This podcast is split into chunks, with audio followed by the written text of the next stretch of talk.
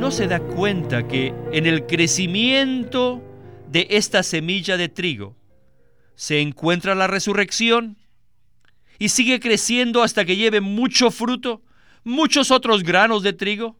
Dígame, ¿qué es esto? Bienvenidos al estudio Vida de la Biblia, un programa radial compuesto de segmentos del ministerio hablado de Witness Lee, que se centra en el disfrute de la vida divina conforme a lo revelado en las Santas Escrituras. Los invitamos a que visiten nuestra página de internet radiolsm.com y allí podrán escuchar gratuitamente todos los programas radiales del Estudio Vida. radiolsm.com Cristo, el Hijo Eterno de Dios en la deidad, fue designado el Hijo primogénito por la resurrección, la cual abrió el camino para que le siguiéramos en esta designación. Este aspecto del Evangelio de Dios es misterioso y a la vez práctico. Hoy hablaremos de este tema en el estudio Vida de Romanos. Y Eric Romero está de regreso con nosotros en el programa para comentarnos sobre este estudio Vida. Bienvenido, Eric. Gracias, estoy agradecido de estar aquí para disfrutar junto con ustedes este mensaje. Eric, ¿nos podría dar usted un trasfondo de estos mensajes de Romanos que fueron dados en 1969 y cómo es que ellos encajan en el estudio vida de Romanos. En la primavera de 1969 hubo un entrenamiento informal en la iglesia en Los Ángeles, cuyo tema era cómo servir al Señor.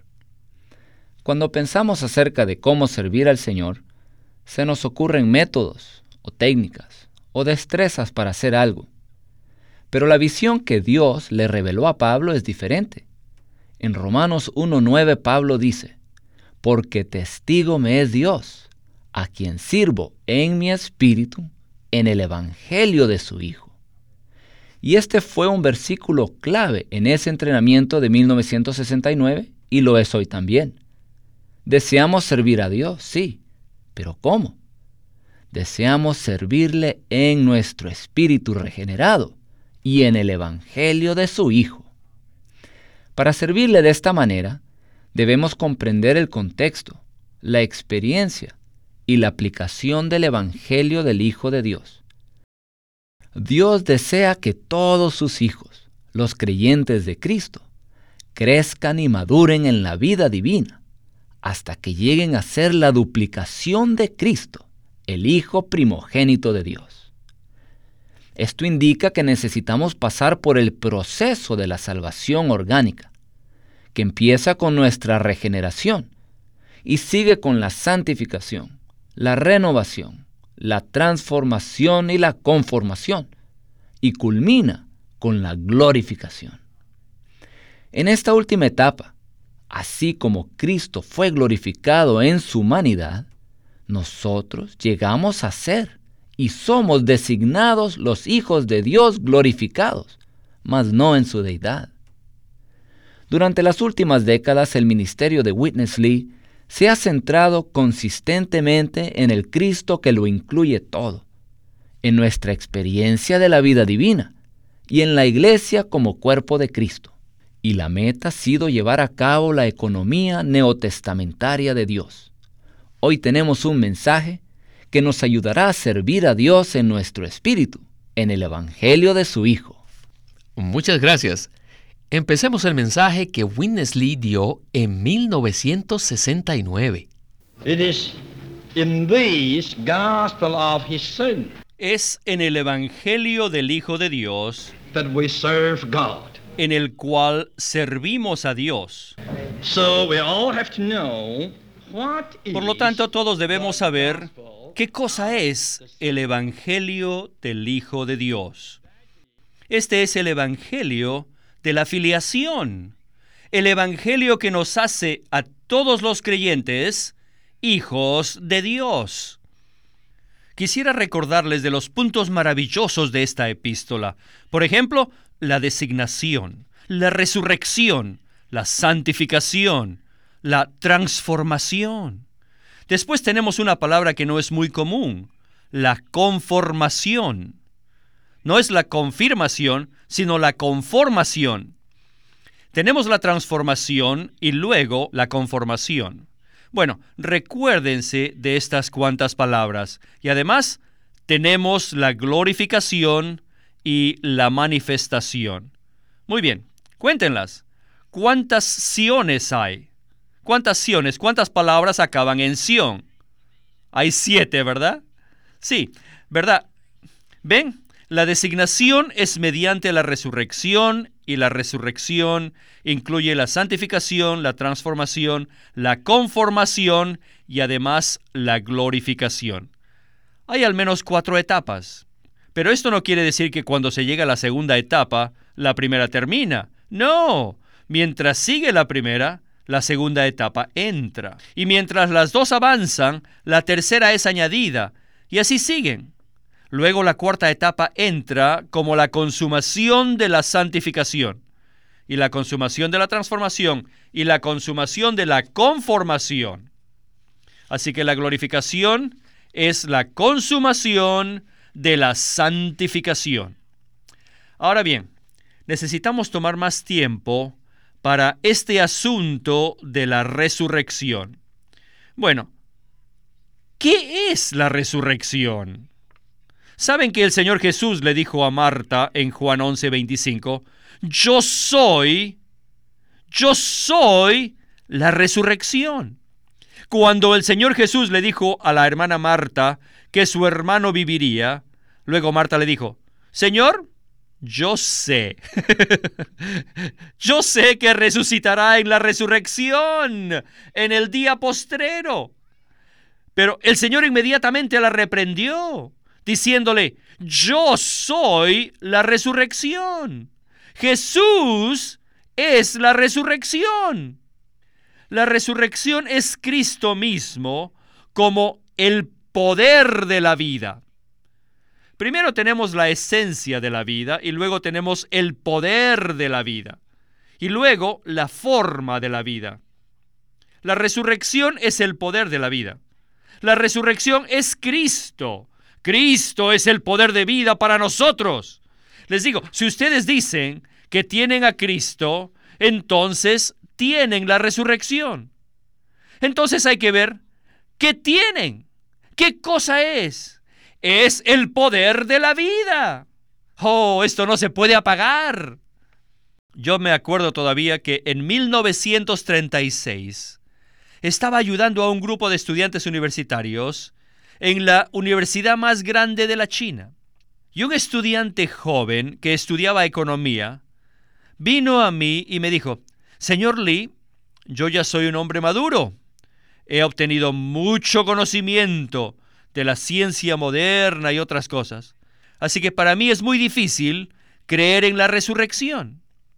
Esto ocurrió cuando estábamos en un cuarto en, el recinto universitario y las ventanas estaban abiertas y desde allí se podía ver un campo de trigo. Y este trigo estaba creciendo, así que yo le dije, Señor, mire ese trigo. Solo hace unos pocos meses los granos de trigo eran solamente unas pequeñas bolitas de color amarillo café. Y estos granitos fueron sembrados en la tierra y murieron allí. Pero ahora Mírelos. Mire a los granos que han crecido. ¿Qué son ellos? Ellos han crecido. Así que le dije, ¿no se da cuenta que en el crecimiento de esta semilla de trigo se encuentra la resurrección? Y sigue creciendo hasta que lleve mucho fruto, muchos otros granos de trigo. Dígame, ¿qué es esto? Ahora sabe un poco lo que es la resurrección. Solamente con esta ilustración, ese joven fue salvo. Eric, de todas las verdades y enseñanzas importantes en Romanos que terminan con las palabras Sión, la más maravillosa es la resurrección, porque es mucho más que una doctrina, especialmente si la asociamos con el poder de vida. ¿No es así? Sí, la resurrección es una promesa. Seremos resucitados y estaremos por siempre con el Señor. La resurrección también es una persona, Dios mismo en Cristo. Por eso el Señor Jesús le dijo a Marta en Juan 11:25, Yo soy la resurrección. Es importante avanzar del conocimiento de la resurrección a la persona de la resurrección. Pero aquí en este mensaje vemos que la persona llega a ser nuestra experiencia mediante el proceso de la resurrección. La resurrección es un proceso. Esta es la tercera definición. Promesa, persona, proceso. En nuestra vida cristiana, nuestro ser tripartito está siendo resucitado poco a poco para sacarlo fuera de la vieja creación e introducirlo en la nueva creación, con el objetivo de que sea la expresión de Dios en Cristo.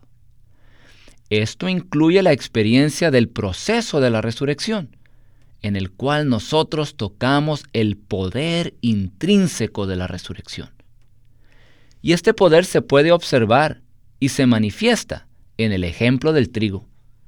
No es algo espectacular, dramático ni sensacional. El poder de la vida se manifiesta simplemente al crecer el trigo. Cuando la semilla muere, libera la vida y la vida manifiesta la resurrección. En resumen, la resurrección es una promesa que nuestro ser entero será resucitado. Además, la resurrección es una persona, Cristo mismo. Y la resurrección también es un proceso por el cual, en el cual y mediante el cual se nos aplica el poder intrínseco de la vida, a fin de hacernos una nueva creación, los hijos de Dios designados en gloria. Sí, como dijo el hermano Lee, el grano de trigo es un buen ejemplo que ilustra el poder de la resurrección y muestra que ahora nos encontramos en el proceso de la resurrección. Muchos cristianos hoy en día buscan el poder y hablan constantemente de eso. Buscan un poder sensacional, dramático, espectacular. No obstante, nos ayuda a centrarnos en lo que Dios llama el verdadero poder. Y este es el poder de vida en la resurrección de Cristo. Y experimentamos ese poder cuando Cristo como resurrección se nos aplica. Muy bien. Regresemos a Winnesley. Ahora, día tras día, estamos bajo el proceso de la designación. Esta designación es mediante la resurrección. Y esta resurrección es en el Espíritu Santo. El Espíritu Santo es la realidad de esta resurrección. Todos tenemos que ver que lo que el Señor está haciendo hoy con nosotros es un tipo de designación. Miren, lo voy a ilustrar de esta forma. Aquí tenemos la semilla del clavel. Y esta semilla tiene que ser marcada con una etiqueta que diga clavel. Sin la etiqueta sería difícil saber que esta es una semilla de clavel. Pero al sembrarla, entonces algo sale de ella y crece. Al principio solo se la ve como una pequeña hierbita. No se nota que es un clavel. Pero cuando crece, es designada hasta que llega a florecer. Entonces, allí se ve la designación completa. Ya no necesita la etiqueta. La flor es su designación. Entonces, todos saben que este es un clavel. La resurrección da la designación. Ahora, nosotros nos encontramos bajo el proceso de designación. El Evangelio es el Evangelio de filiación. Según la carne, todos los maridos son terribles. Pero aleluya.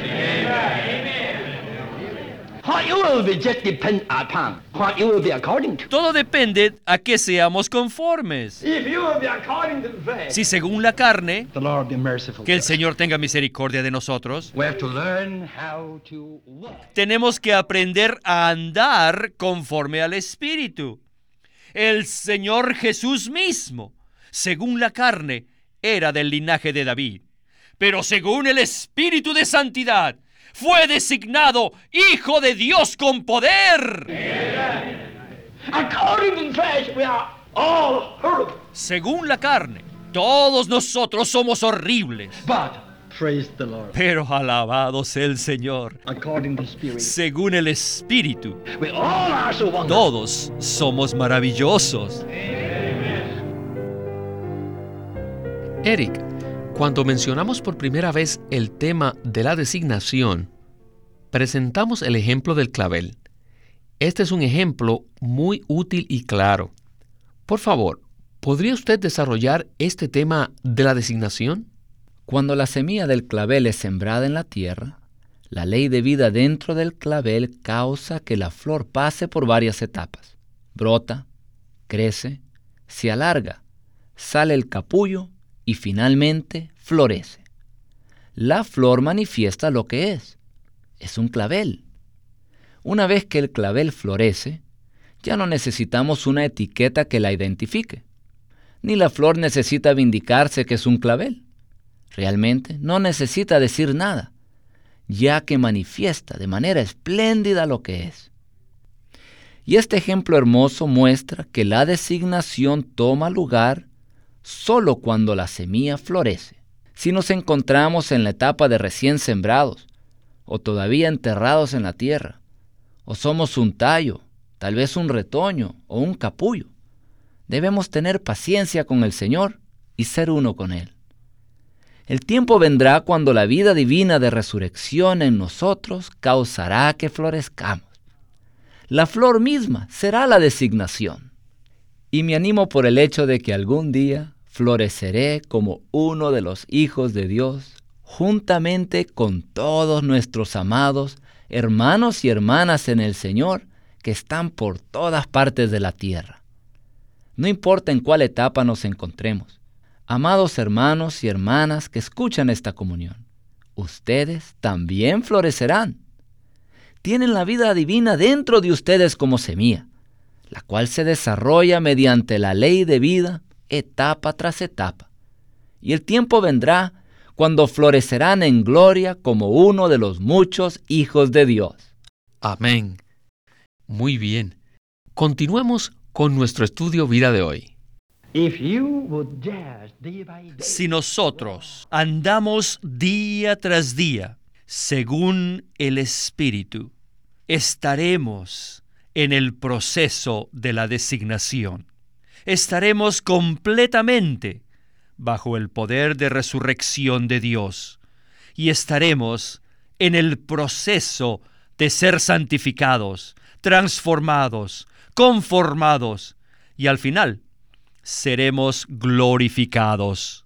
Hablamos un poco de la designación, porque cuanto más crece la flor del clavel, más es designada.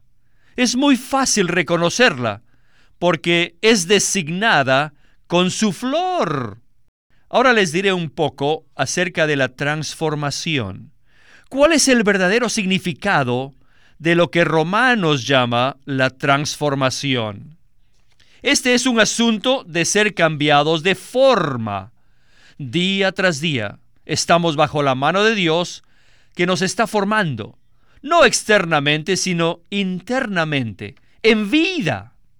Ser transformados es ser formados al molde de vida mediante el poder de la vida, con la esencia de la vida. Toda clase de vida tiene su forma. ¿Ven esto? Nosotros somos los hijos de Dios, pero todavía no hemos alcanzado la forma completa de lo que Dios desea que seamos, como sus hijos. Estamos en el proceso de ser conformados a la imagen de Él y al final obtendremos la conformación total. La clave es esta. Todos nosotros tenemos que dejar nuestros conceptos viejos que obtuvimos por medio de enseñanzas. Tenemos demasiadas doctrinas, demasiadas enseñanzas. Dentro de nosotros tenemos al Cristo que nos ha designado, quien es la resurrección dentro de nosotros. Lo que quiero decir es esto. Olvídense de las enseñanzas que tuvieron Nunca traten de entrar en un tipo de perfección sin pecado. Tomen tiempo para mirarlo a Él. Todo esto es un asunto de estar en el Espíritu, andar conforme al Espíritu, poner la mente en el Espíritu. Si le decimos día tras día, oh Señor Jesús, oh Señor Jesús, estaremos bajo la designación. Bueno, existe la posibilidad de que lo que hemos escuchado en esta porción nos ponga ansiosos o nos moleste si no la entendemos. Pero si abrimos nuestro ser al Señor para recibir su hablar nuevo y refrescante, esta palabra nos cambiará y experimentaremos la realidad. El punto importante aquí es la realidad. ¿Deseamos verdaderamente ser santificados, renovados, transformados, conformados y glorificados? ¿En realidad deseamos llegar a la madurez de los hijos de Dios para expresarlo? ¿O estamos contentos solo con entender las doctrinas? ¿Estamos satisfechos solo con la comprensión y el conocimiento de los principios bíblicos? Cuando decimos que no se necesitan las enseñanzas para experimentar la realidad, queremos decir que las enseñanzas en sí mismas no nos traen esa realidad. Por eso, una vez que hayamos estudiado el significado de la designación o hayamos escuchado un mensaje acerca de la designación, o nos hemos memorizado versículos acerca de la designación, o aún hemos captado la verdad de la designación, todo eso es vano si en la práctica no estamos en el proceso de ser designados. ¿Y quién nos designará? Cristo mismo. ¿Y qué nos designará? La misma vida de resurrección. Así que necesitamos tocar al Señor y experimentar esta vida de resurrección. Y una manera muy sencilla de hacerlo es al invocar su nombre. El Nuevo Testamento está lleno de referencias que citan a los que invocan el nombre del Señor. En Romanos 10, 12 dice, el Señor es rico para con todos los que le invocan. Amén. Entonces, para permanecer en la realidad, solo necesitamos abrir nuestro ser e invocar el nombre del Señor Jesús. Pero, ¿es que no se necesitan las enseñanzas? Sí, es necesario aprender las enseñanzas y entender claramente las doctrinas. Así como es necesario estudiar el contenido de la comida o leer el menú en un restaurante. Sin embargo, si jamás probamos la comida, si solamente estudiamos su valor nutritivo y solamente leemos el menú, pero no comemos, entonces, sin lugar a duda, moriremos. Si verdaderamente tenemos hambre y deseamos comer y disfrutar la comida, necesitamos abrir la boca, tomar la comida, masticarla, digerirla y asimilarla. En esencia, esto es lo que se nos ha presentado aquí. No debemos sacar fuera del contexto lo que hemos escuchado, sino seremos engañados y dañados. ¿Deseamos la realidad? ¿Deseamos experimentar a Cristo como vida de resurrección? Entonces, volvámonos a Cristo, abramos nuestro corazón a Él, toquémoslo, orémosle a Él e invoquemos su nombre. Oh Señor Jesús. Oh Señor Jesús, te alabo Señor. Te alabo Señor Jesús. Cuando invocamos el precioso nombre, el Espíritu que lo levantó de entre los muertos se moverá en nosotros, nos ungirá y nos suministrará con la vida de resurrección para llevar adelante el proceso de nuestra designación. Alabado sea el Señor por esto. Miles de nosotros podemos testificar que en medio de todas las presiones diarias, esta es una realidad práctica, que los creyentes ordinarios contactemos a Dios sencillamente invocando. Oh Señor Jesús, oh Señor Jesús, te amo. Jesús, te alabo. Oh Señor Jesús, crece en mí hasta que sea designado un hijo de Dios. Amén. Muchísimas gracias, Eric. Este ha sido un estudio vida maravilloso. Esperamos que nos acompañe nuevamente en un próximo programa. Muchas gracias por invitarme.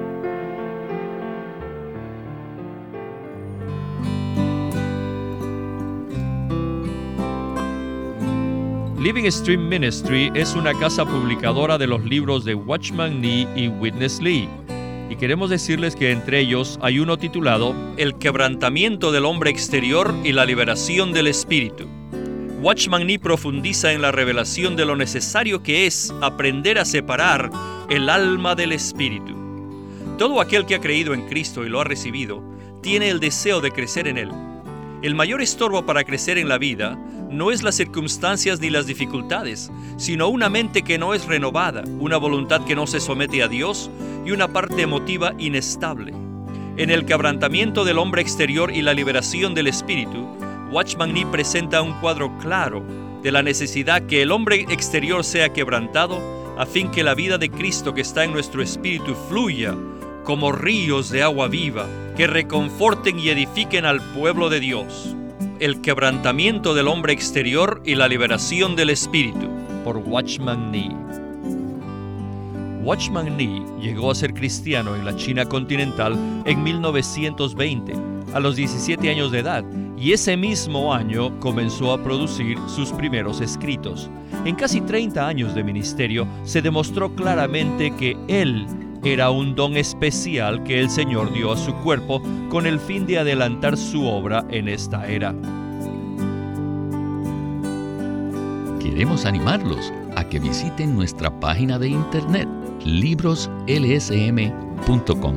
Allí encontrarán los libros impresos del Ministerio de Watchman Nee y Witness Lee la Santa Biblia versión recobro con sus notas explicativas y también encontrarán folletos, himnos, varias publicaciones periódicas y libros en formato electrónico.